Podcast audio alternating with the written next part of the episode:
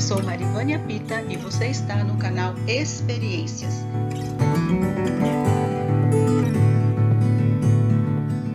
Você está ouvindo o quadro Ele é Amor. Hoje trago para vocês um texto de Mário Miki, intitulado Mérito de Quem? Está baseado em Deuteronômio, capítulo 9, versículo 5, que diz: Quando vocês conquistarem esta terra, não pensem que merecem isso como recompensa por bom comportamento.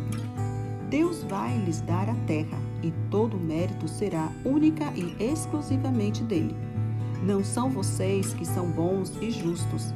Estas nações é que são terríveis em sua rebeldia contra o Senhor.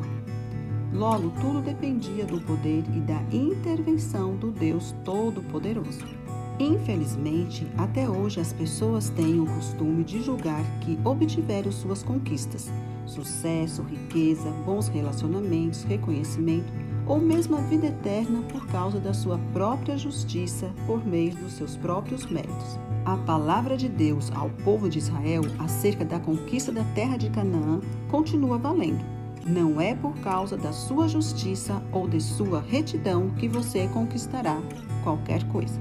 Em tudo, o mérito real é de Deus. Ele nos criou, ele determinou as boas obras que praticaríamos e, acima de tudo, ele providenciou o perdão para nossa rebeldia a um preço altíssimo a vida do seu filho Jesus.